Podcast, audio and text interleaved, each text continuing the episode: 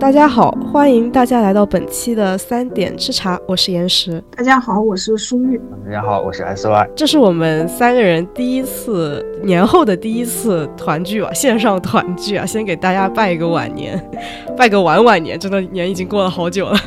呃，虽然是年后录着这一期，但是这一期的准备工作其实是相对来说比较早的。我们都知道，在二零二三年的时候，对于国推界一个比较大的两件事情，就是出现了两个榜单，一个就是由明云馆主持的二零二三年的国推榜单，然后这个是一个非常新兴的榜单，因为是第一届，还有一个就是由日本那边推出的。一个本格榜单应该是我的印象中，然后非常惊喜的是，在他们的海外榜单中呢，孙庆文老师的《凛冬之光》荣登第二名，这是非常难得见到看到国推的作品登上了日本的本格，真的很不错。是的，是的，非常难得看到我们国推的作品竟然登上了日推的榜单，因为。就是读推理的朋友都知道，我们大部分目前来讲的话，日推的整体发展还是比国推相对要好一些的。而且它是本格榜单，就是有一种在最硬核那个部分 受到了认可。这是我们去年发生了两个大事儿，所以当时我就决定说，这两本书我是一定会去读的。一个就是国推榜单之首，也是石晨老师的新书，就是《侠盗的遗产》。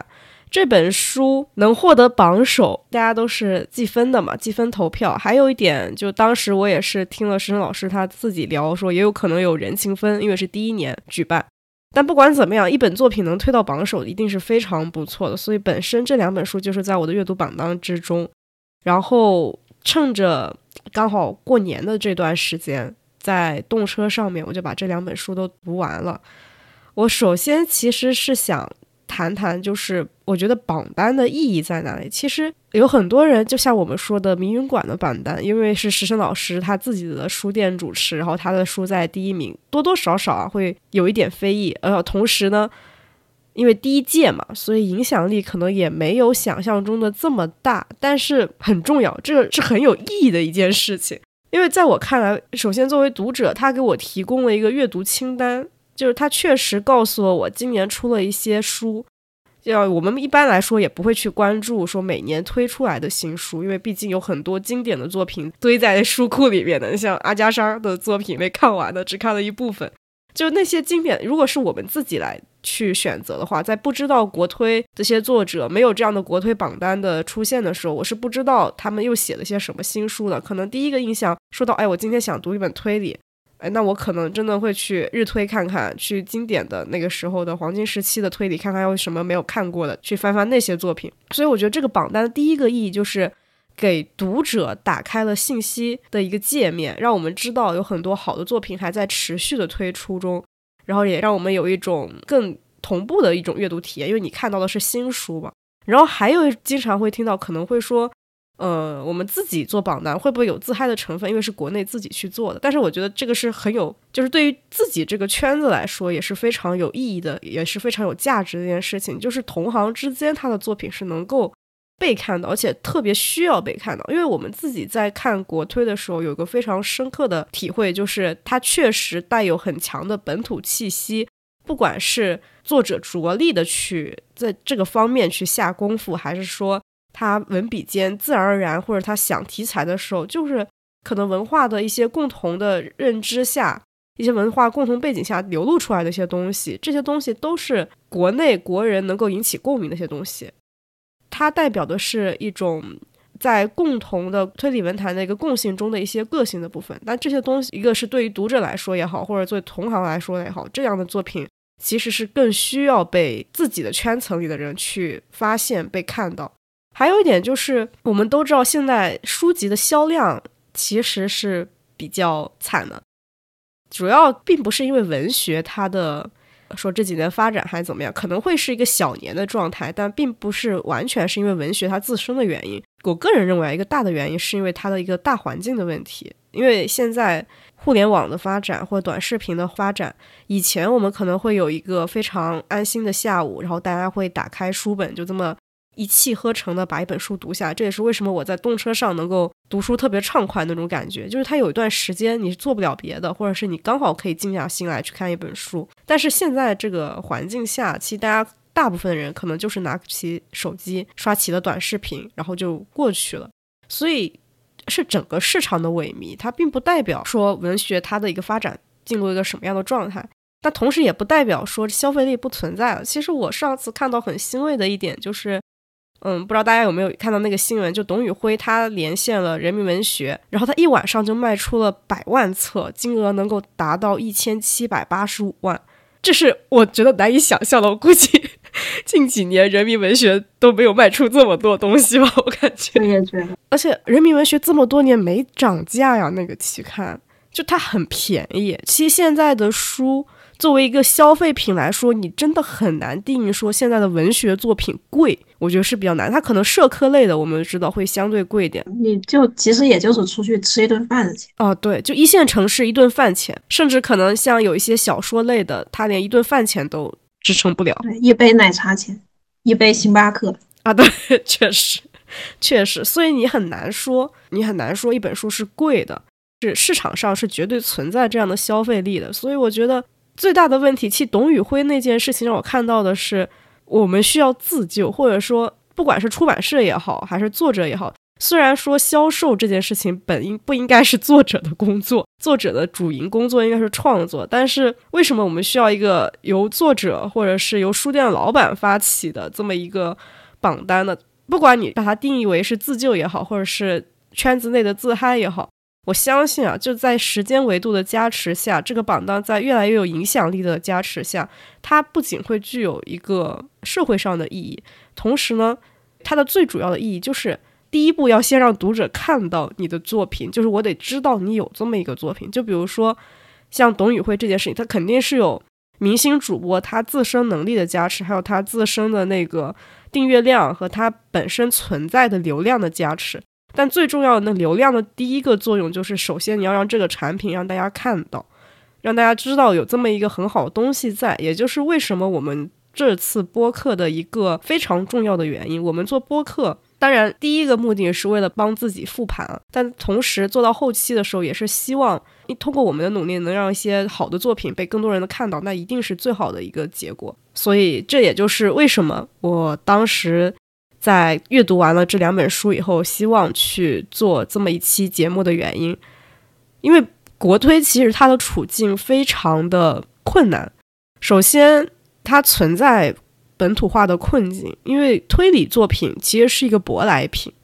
虽然我们一直都有公案文学，但是从严格的角度来看的话，公案文学和推理作品还是两个板块的内容，所以对我们来说，推理小说、推理文学就是一个外来的东西，需要对它进行一个本土化的一个再生产的一个过程。还有一点就是，不是国推的一个处境，就是整个市场上本格就很示威，就本格推理，其实在近几年的发展，它的那个空间不是很大。从市场的角度来讲。但刚好这一次，今天本次节目想主推的两本书，正好就应对了这两个主题。一本就是《侠盗的遗产》，石琛老师这本《侠盗的遗产》呢，就是他把故事发生在了民国的时期，所以它本身就是一本极具本土化特色的作品。然后《林东之关》正好是一本本格密室推理小说，就是密室推理，非常的硬。所以正正好吧，然后我希望能通过这两本作品来对应或回应我们以上的一个我推的一个处境。首先来聊聊第一本，也就是《侠盗的遗产》这本书给我印象最深的一句话，他说：“侦探的故事不应该在豪华的洋房中，而是发生在阴暗的小巷里。”我突然就对这本书抱有了一个非常高的期待，因为确实如此，我们看到的大部分的。推理作品，或者是黄金时期从那边留下来的，基本上都是上流社会，然后可能在一个庄园里面，或者在一个古堡里面，或者是在一个火车里面。不管怎么样，因为那个时候坐火车的人一般不会太穷吧。然后他们都是一个相对在阶层里面是上游阶层或资产阶层的一个手上握有一定的背景的、有复杂人物关系的这么一群人之间发生了一种推理案件，发生了一件是个杀人事件。但事实上，虽然很多人都认为推理小说和实案纪要是两完全两个不同的东西，确确实实它是不一样的，完全不一样的。但是在现实中，那些真正的凶杀案，大部分其实都发生在底层，或者说在底层发生的，在街头巷尾、在阴暗的角落里面发生的那些凶杀案的数量，是远远大于那些在一个温暖的壁炉中旁边躺着一具冰冷冷的尸体。所以之前我记得是哪位作者。批判过推理小说，说他认为它是具有极强的资本主义色彩的一种推理文学。但在我觉得是在英式推理，或者是说在黄金时期，这种风格是更加明显。所以，当石成老师把视角推入到街头巷尾，或者推入到民间的时候，这样的作品，它一定程度上给我带来的期待值是挺高的。还有一点就是，刚才也讲了，我们的推理小说其实是舶来品。那么对于中国人来说的话，推理小说是开始于晚清二十世纪初的《侠盗的遗产》，它从某种程度上应该算是孙了红创作的东方亚森罗平，也就是鲁平的一个致敬，或者是打引号的同人作。呃，我觉得可能叫致敬会更加的贴切一点。然后我们自己来谈谈这本书的标题，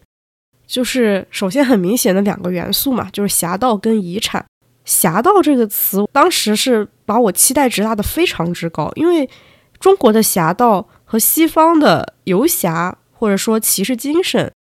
它的那个精神内核是不大一样的。在某种程度上来讲，侠盗在中国本土，它应该就是一个中国本土的名词，我觉得。它应该是个在中国人来来说是具有非常浓厚色彩的一个符号标签。对于西方来说，他们的那种游侠骑士有点类似于贵族手中的利剑。但是，那么在中国的时候，特别是当侠盗这个角色被中国本土化了以后，更多的具有那种武侠里面的侠者的精神，他有那种路见不平拔刀相助的那种精神气质在。更多的成为了一种平民的发声者。我这里想插一句话，就是你你刚才说那个呃贵族手中的利剑，实际上让我想起来，虽然它它跟推理也没什么关系，只是说让我想起来那个佐罗这个电影或者是小说也算，就他实际上嗯也也有一点那种就是为平民发声的这样一个人的角色。但但是确实就很符合你刚才说的那个，他是贵族手中的利剑。就为什么呢？因为佐罗这个人，他虽然是为平民发声，路路见不平一声吼，但是 他自己确实是个贵族。你可以介绍一下佐罗。佐罗，因为我看的是那个电影，它有很多部，它有很多不一样的那个不一样的那种改编的部啊。但是实际上大概讲的意思就是说，在啊，在在现在的啊美国的西部那边。呃，加州那一块儿吧，那一块儿当时还还不算美国的地界儿，当时好像好像还是属于呃西班牙的殖民地吧，然后还属于那个可能和墨西哥或者那边有一点什么关系之类的，呃，所以当时实际上就是有很多的小镇上面，那个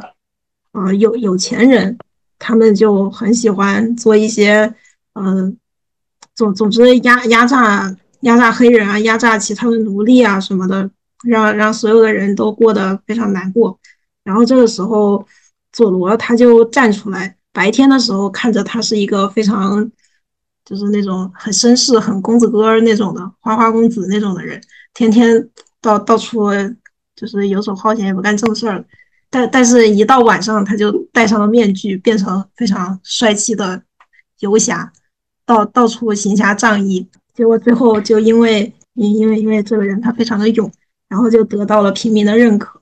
但实际上最后发现，大大家发现这个人他摘下面具之后，发现他好像是也是一个呃当地比较有钱人的一个一个人的儿子，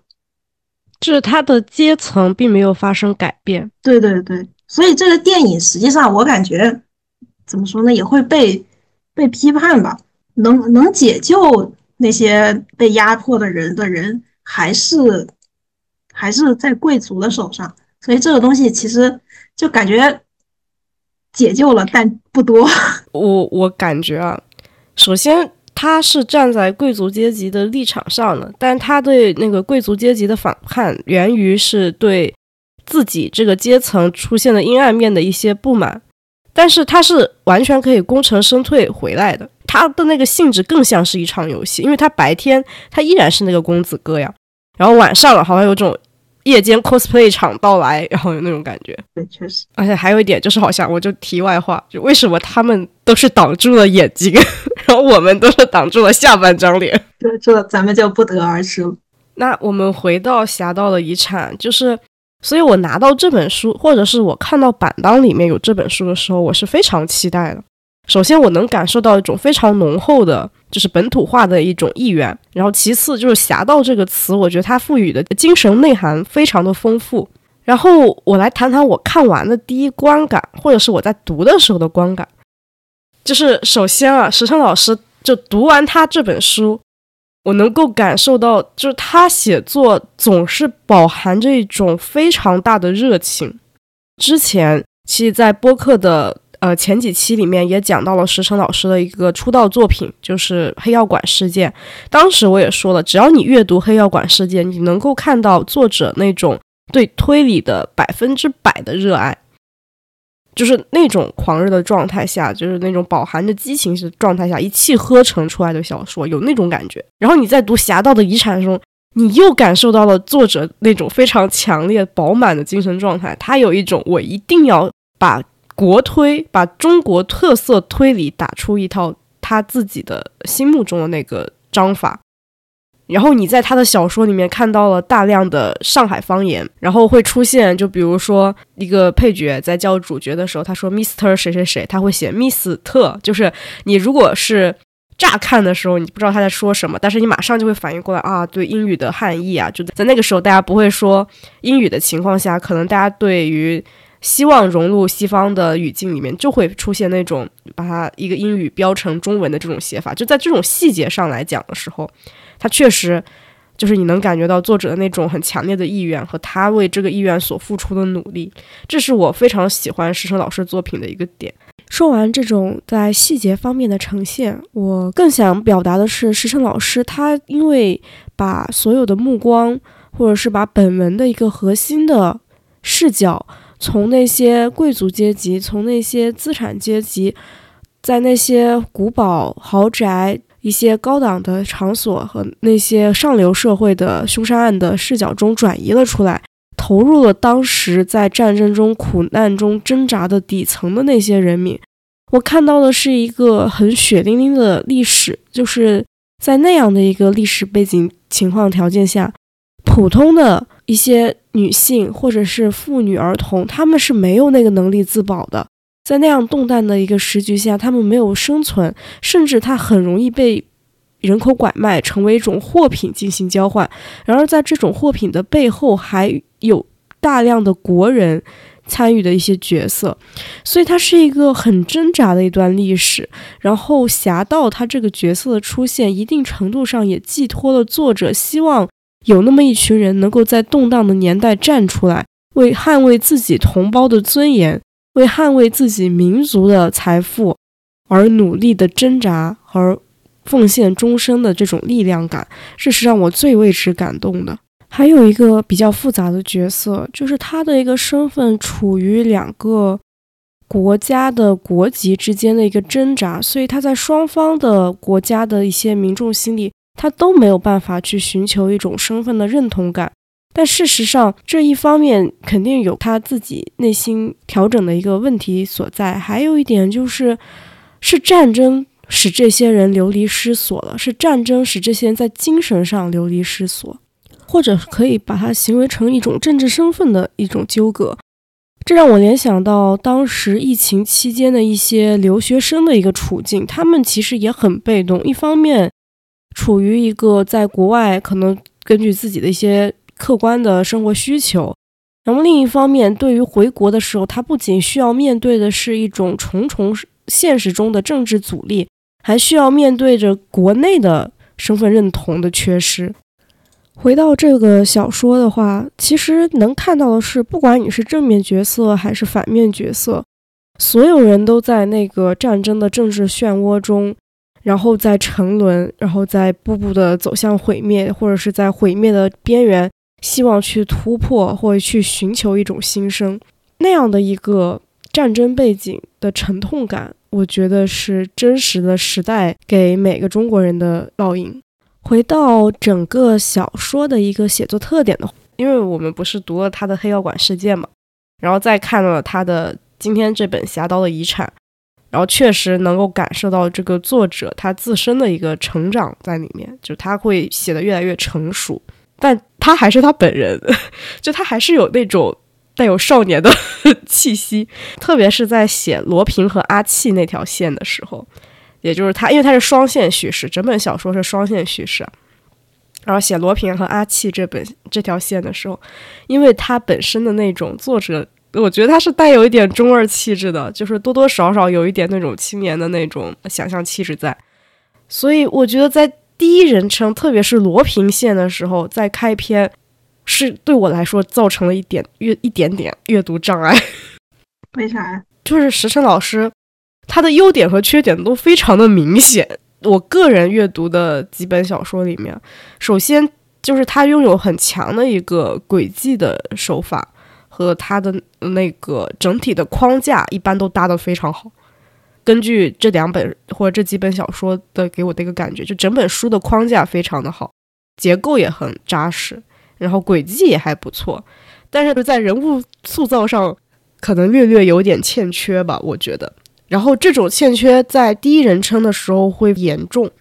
第一人称叙事的时候会带有非常多的呃心理描写。这种心理描写很大程度上会折射作者的价值观，所以你在罗平和阿气的那条线里面，就是对罗平的心理描写太多了，对他的价值观的那种强输出太多了，你就会感觉到作者的一个很强烈的价值观在左右这个角色。嗯，因为他他在里面去强调，就是中国的文物被盗了，然后他作为一个侠盗，他需要去偷回这个文物，然后。文中会多处去提到那种所谓的愤怒啊或什么。其实作者在写作方面，某种程度上跟读者是一种游戏关系吧。我觉得可能可以这么解释，就是作者的话不能讲得太满，他需要做到恰到好处。当作者的意识观或者他的一个意识状态和他的一些价值观输出过于的饱满和强烈的时候。他会侵占掉，或者是会挤兑掉一部分读者他自己对这本书的一些理解，或读者的价值观去套用到这本书上的一些空间。说所有的中国读者都会对那段历史而感到愤怒，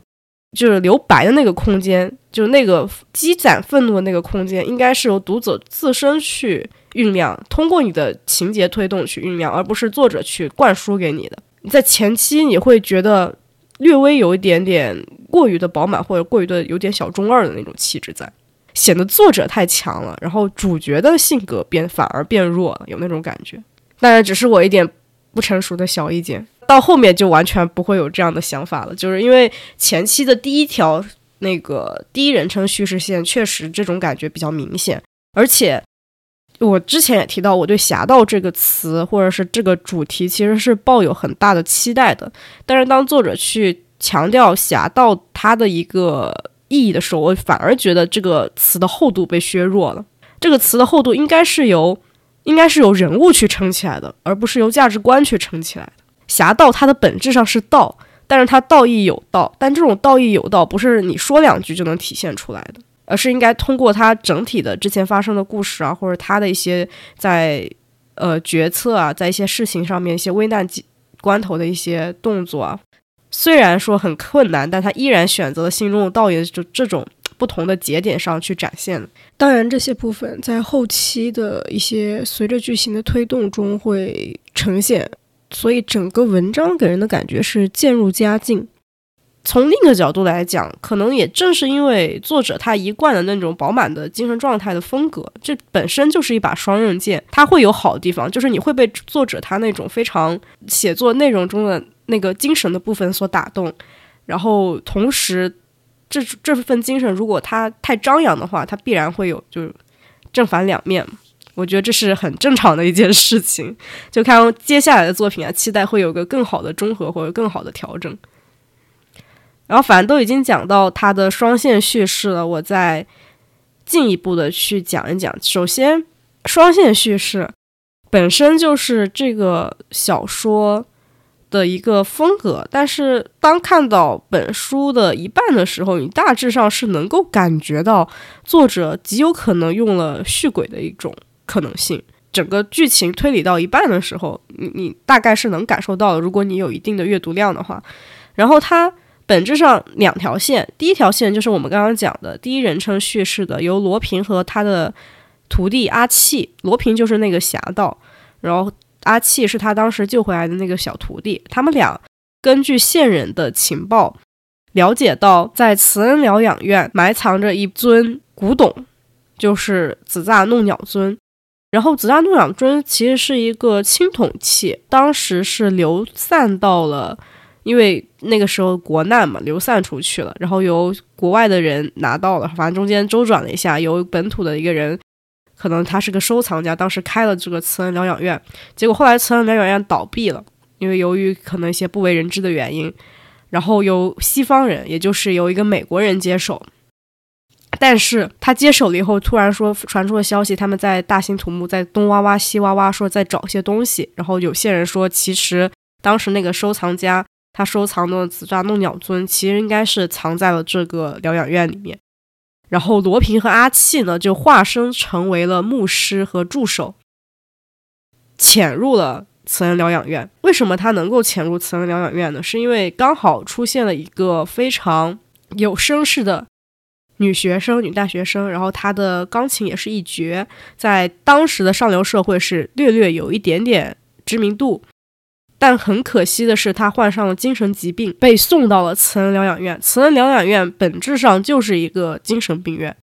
在这个慈恩疗养院里面，如何形容呢？就是他的病情并没有得到很好的控制，反而愈演愈烈，甚至出现了有一点像鬼上身的这么样个情景。迫于家长的一些压力吧，院长就请来了牧师，希望对其进行驱邪。正好这样一来，就有外人可以进入慈恩疗养院，因为作作为一个精神病院嘛，它其实是一个相对来说的封闭空间，外人是很难进入的，里面的人也很难出来。第二点，就罗平和阿气，他本身是不具备牧师的知识的。也不会驱魔，因为罗平他给了一个设定，说他是一个扮谁像谁的这么一个角色，然后有很多身份，就是千千面人像那种感觉，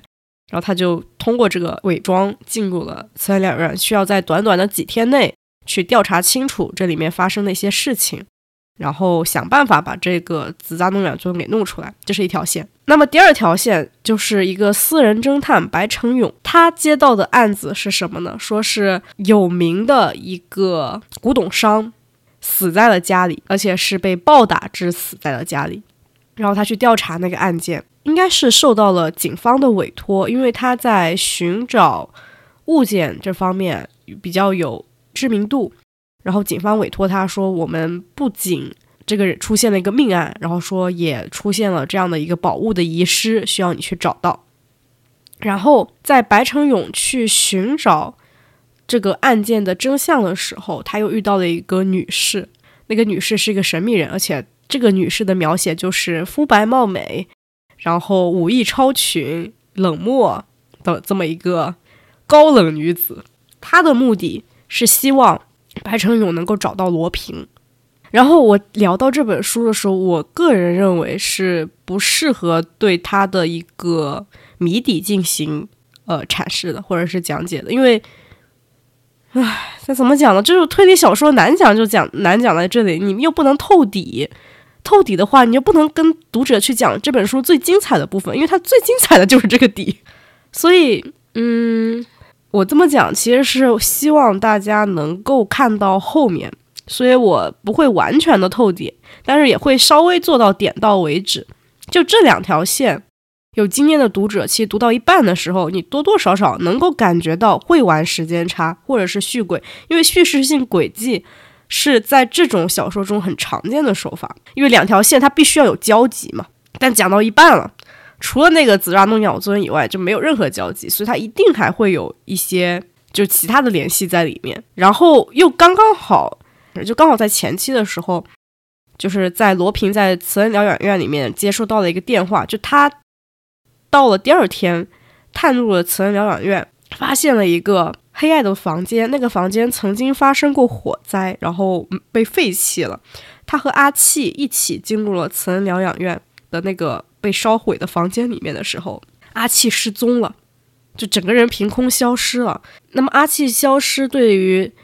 罗平来说是一个非常重大的打击，同时他看到了要驱魔的那个女子，确实是表现出了像中邪了一样的一些表现，所以在这里的时候，你还是能够感觉到那种玄秘感的。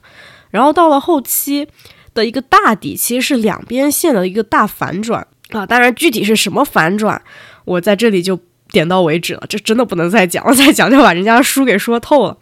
然后给我的整体感觉就是。这本书有惊喜，让我看到了本土化的一些努力，然后但同时也有遗憾。这个遗憾一方面表现在对“侠盗”之前讲这个词的一个诠释上面，可能是我的期待拉得过于的高了，这不是作者的一个问题。那么还有一个就是，我觉得在这个宏大的大底下面，确实这个反转很精彩，但多多少少因为我可能猜到了一点点。那么还有一点就是。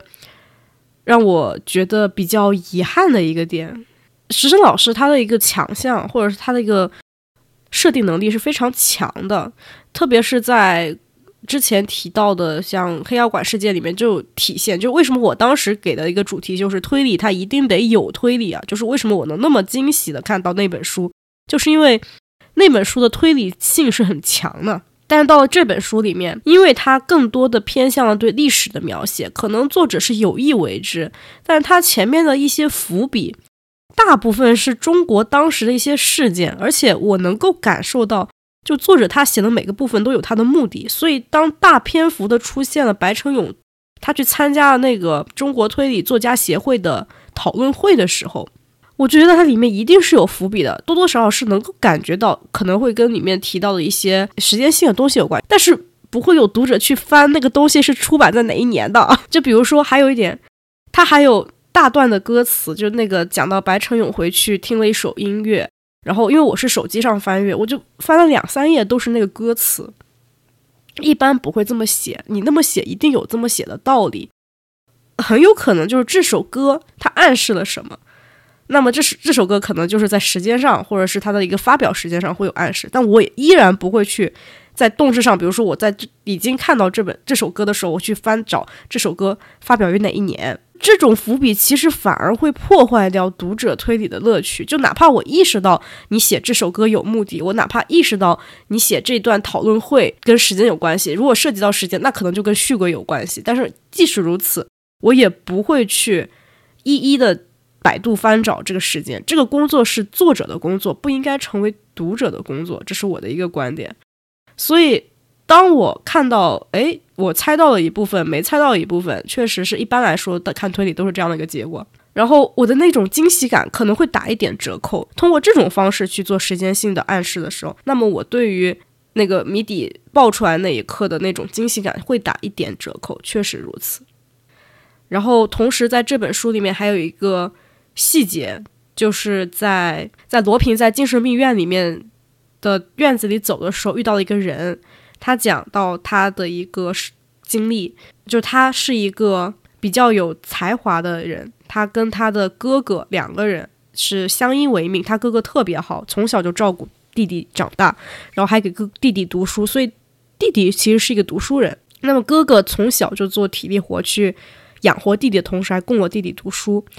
但即使如此，那个哥哥都非常的爱他的弟弟，然后他并没有对这种生活有任何的抱怨。然后那个哥哥平时的唯一乐趣就是去写小说，而且他的一些作品确实也得到了一些出版，然后这让他哥哥非常的高兴。然后那个弟弟呢，也就是那个精神病院，他说就那个我呢，在写看到他哥哥有这样的兴趣以后，他也对写作产生了兴趣，并且写作出版投给了出版社，出版社大为的赞赏，是非常的赞赏，并且当口就同意给他发表。当他把这个喜讯告诉他哥哥的时候，他哥哥并不高兴，能够看出来，至少不是那种他预想中的哥哥会非常欣喜欣喜若狂那种状态，就没有为他感到那么高兴。然后，当他的写作如火如荼的发表，然后出成了一定的规模的时候，他哥也没有表现出来那种赞赏。从这里的字里行间，你感受到了哥哥对弟弟才华的一个嫉妒。那么，在他的作品得以到可以影视化的时候，他哥阻止了他，就是说你不要影视化，怎么怎么样，并且对他弟弟下了精神病药，使患者进入了精神错乱，导致他错过了自己影视化的一个呃非常好的这么一个机会。然后给他下药的话这个事情被他弟弟发现后，他弟弟非常的气愤，所以那个人就拿起了身边的东西，把他哥给打伤了。但是他没有想到，他把他的哥哥给打死了，所以他上了法庭。那么一代作家就这么消隐到了这个精神病院里面。但是在他讲完这个故事起身走的时候，罗平发现他那个粗糙的手指啊什么，就说明其实那个精神病人他讲错了，他不是那个弟弟，或者他故意说错了，亦或者他的精神真的有问题，他应该是那个剧本中的哥哥，他亲手杀死了他的弟弟。因为一个不做体力活的人，他的手不应该那么粗糙，而且从精神病院的护士。护工口中也能感受到，就这个故事的原型应该是这个样子的。那么这里就有一个伏笔了，因为不能讲最大的底嘛，所以我觉得在某种程度上来说，也就是《侠盗遗产》让我感到第二点就是它的取巧，一个就是对于伏笔的取巧，因为是时间点嘛；另一点就是对精神病这个设定，其实多多少少是有一点在取巧的成分在。但即使如此，我还是非常推崇这本书啊！就是你能够看到非常本土化的一些内容和细节，然后也能看到一个中国作者在对历史时期的一个态度，以及他希望有这么一群侠盗，希望描写这么一群人在为之而努力，而且能看到这个作品是有伏笔的。他创造了第一个小丑，就漫威宇宙里面可能会受到一点影响，我猜测。不知道是不是作者的本意，就出现第一代小丑，说不定还会出现二三代，就是所谓的丑爷嘛。然后这是第一本书啊，我我想表达的是对本土化的一种高度的期待。那么第二本就是《林东之关》，它代表的是我觉得非常好的一本国推本格推理。其实，在当下，本格推理就已经是一个不大讨巧的门类了。它的忠实的本格受众的范围比较小，但是我是一个非常热爱本格的人，这就是为什么我非常的推崇一些本格作家，因为我觉得这个节点还在写本格的非常不容易，所以我也非常推荐这本小说。相较来说，推理小说有 bug 是常事，我经常会看到一些。推理作品的书评下面会有很多人的人去分析啊，这里有 bug，那里有 bug，尤其是在本格的作品里面。其实我想说，哪怕是当时我在看《三口棺材》的时候，我也不认为它是一个完全无 bug 的作品。本因为本格它本质上就是非常的极致，所以它就容易让人觉得，哎，这里是不是也有一种可能不大合理？但只要作者做到他的逻辑闭环，或者是作者他写的。在他的逻辑中不存在有硬核的硬伤或者是大的 bug，我觉得这些所谓的小的细节上的一些遗憾都不是问题。然后我们来讲《林东之关》，其实对于本格作品的推荐就非常的容易，我只需要去介绍一下这三个密室的谜面就好。我觉得基丁老师他特别强，他一上来做了一个密室推理，而且他写的不是一个密室，他写了三个密室，这这一点其实。非常少啊，我觉得很很惊喜，真的非常的惊喜。那么第一个密室就是一个水密室，在一个地下室死了一个人。那么这个地下室它仅仅只有一个高窗的通风口气窗的位置，然后那个气窗是进不来人的。同时呢，整个密室因为在半地下室，它的外面门外面被积水覆盖，大概有一吨的积水，它是通过抽水机把积水抽走的。然后打开密室的门，看到密室的地板几乎是干燥的，可能会有一点点水渍，但基本上是干燥的情况下，死了一个人，有个尸体在里面。但事实上，大家都知道，如果想在密室里杀人，他是没有办法不让水进到这个密室的。这就是这个密室它最难的一个难点所在。那么，在这个密室里面，它的一个突破口就在于有一个手机被砸碎了，但它不是用锤子砸碎的，就是这个密室中有一个锤子。这是那么第一个密室，然后这里密室死掉的是那个豪宅里的祖辈，第一个爷爷。那么第二个死掉的是这个豪宅里的孙子。这个孙子呢，他是跟这个小说的能叫女主角吗？第一个。比较重要的女性角色息息相关吧，就是那个女性角色，她其实是一个配音演员，然后刚好死掉那个孙子是一个。啊，死掉那个那个男士嘛，那个年轻男士，不要叫孙子。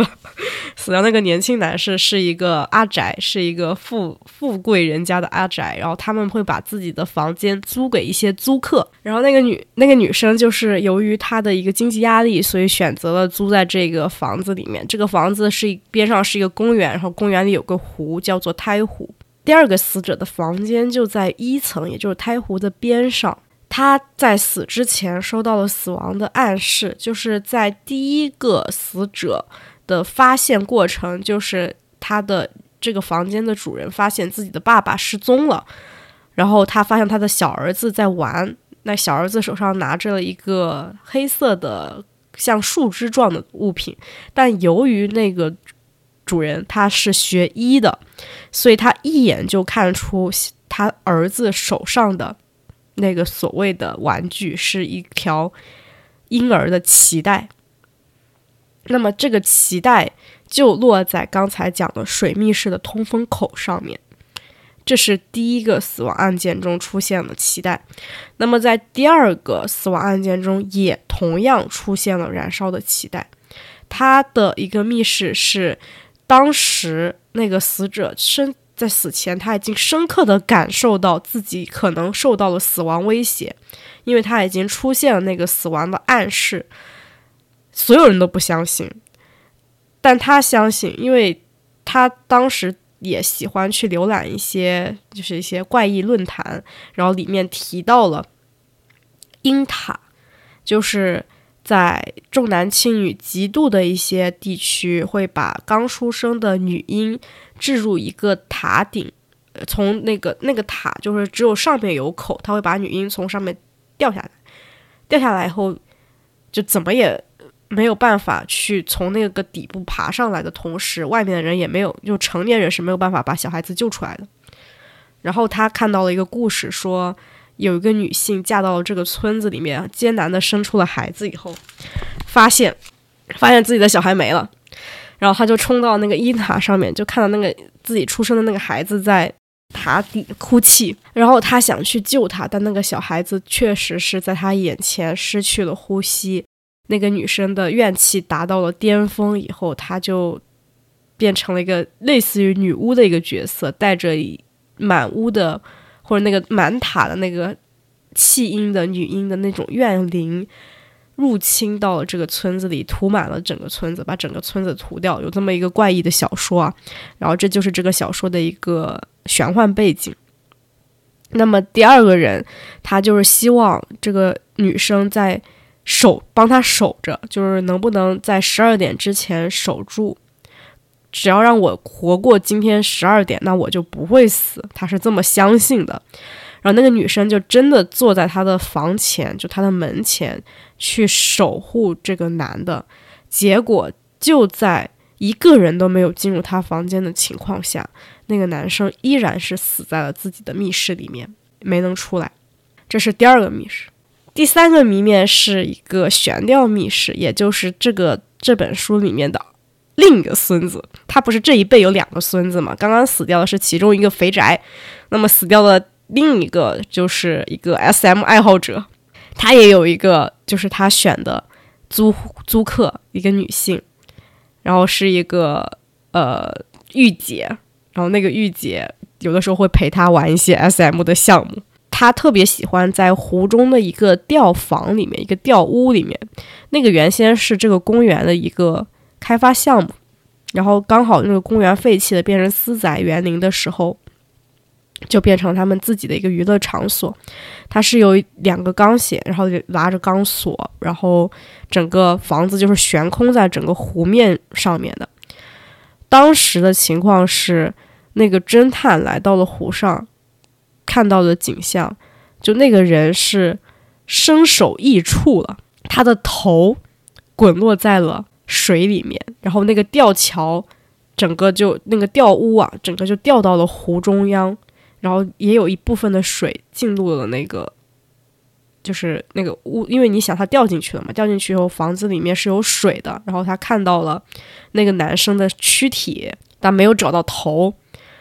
然后那个头在另一个位置。也就是那个房间的另一个位置，然后他那个头仿佛是被巨大的力量拉扯断的，它不是一个很干净的切面。然后那个房间里面，它依然过去的时候，它的那个水和暖还没断，它依然还有暖气。其实就是当晚的时候，他在跟这个女生玩放置 play 的时候就死掉了。这，但那个女生是不在的哟。那个女生她有唯一的一把钥匙。而且她有充足的不在场证据，就他确实是没有人能够进入这场这个密室，这个密室它只有一个钥匙呀，然后那个钥匙当时也不可能出现在案发现场，这就是他的三个密室。都非常的绝，从谜面上来说就已经能够支撑起，我觉得这个播客希望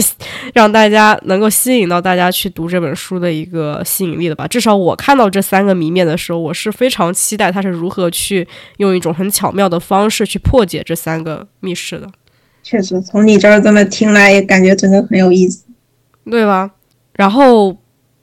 还有一点就是，我觉得从他这本书里面，虽然我能够感觉到基丁老师他并不是刻意的想去做多少本土化，虽然他把那个小说的地点定在了上海，但是他其实没有特别明显的一些本土化的那个努力和尝试在里面，他没有出现一些中国的独有的一些元素在里面。但当他去选用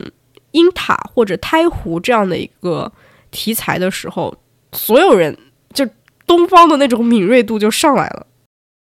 因为之前在韩国也出现了，就是就出生的性别比例和生存下的孩子的性别比例失衡那个状态，就大家就说有很多的女婴可能在出生后就被残忍的杀害了嘛。然后中国本土它又出现过一些重男轻女的案件。所以我觉得这个其实如果是东方读者的话，是会很敏感的。就当你出现鹰塔或胎湖这样的词汇的时候，就会相对的敏感。唯一的问题是，我觉得它出现在一个上海背景，这一点让我觉得蛮怎么说呢？如果他会换一个地点，我觉得可能可信度，或者是再加上一些环境的描写，会更加的有特色。或者是他其实本身也没有想去深挖这个主题，它仅仅作为一个背景而存在的话，那也没有什么太大问题啊。所以我觉得从这两本书吧，给我最直观的感觉就是，真正的一个本土化，我们怎么去做国推的一个本土化？从大部分人的努力能看到。让我感到最深的，其实是一种群体记忆，才是真正的文化认同。这是我最大的一个感觉。就不管你是民国时期的侠盗也好，还是当时就是，嗯，拉扯于西方列强和困境中的中国这种民族认同感也好，这些东西才是最打动人的。其实从侠盗的遗产上来看，我觉得给我留下印象最深的，反而不是侠盗。却是最后的那个角色，他所怒吼出的那种对自自我身份的矛盾和不认同感，无论是在西方也找不到归宿，然后在中国他依然没有那种归属感，在那种极致拉扯下的那种扭曲感，才是让我印象最深刻的东西。所以我觉得，那种战乱时期的人口买卖。那种民族之痛，那种历史之耻，才是所有人记忆中的那个伤痕，或者是所有人记忆中的那个共同点。在《林东之关》里面，那个鹰塔，那个胎湖，才是中国或者是我们在记忆深处那些比较黑暗的历史和伤痛。当涉及到了人口买卖，当涉及到战乱时期妇女儿童为了生存或者是无情的被当做物品之间作为一种交易的那种街头巷尾的那种状态，我觉得那个部分的描写才是给我印象最深、最能够引起民族认同，或者是引起所谓的本土化“当之无愧”这三个字。所以我觉得国推其实如果想走出自己的风格的话，嗯，我觉得需要看到像《熔炉》，需要看到像《绝教》这样的作品。因为如果像我说，你还呃，你心目中对韩国的文化的印象，我可能想到的还真不是他们的什么大长今啊什么的。我第一个想到的是《熔炉》，就那种对自己本身目前社会上的一些矛盾的深刻展示和批判，才是印文化的记忆，才是文化的符号。所以，无论是基丁还是石城，其实这两本小说都充分地展现了作者，他们都已经用自己的作品去证明了自己的轨迹设计能力是没有任何问题，甚至是非常非常的出彩，能够打到人的。但是本土化确实还是一条非常远的路，需要继续走下去，还是任重道远地走下去。然后我最后啊，就节目最后也是想表达一下对石晨老师的本土化这样的野心的一种敬仰。就是确实我看到了整本作品中充斥着那个石晨老师他的本土化的野心，而且让我也看到了国推的一个信心。我相信能够出现越来越多像这种。能够敢于揭开民族伤疤，或者是站在我们历史的角度和站在我们当今社会矛盾的角度而出现而成型的一些推理作品，这条路上是需要前行者，需要越来越多的开拓者。我相信国推的榜单上也会出现越来越多的作品，去证明什么样的东西才叫做中国的国推。相信国推会走出自己的道路。这是我今天最想说的一句话。那么，感谢各位收听本期的节目，这里是三点吃茶，我是岩石，我是苏玉，我是 S Y，我们下期不见不散，拜拜，拜拜，拜拜。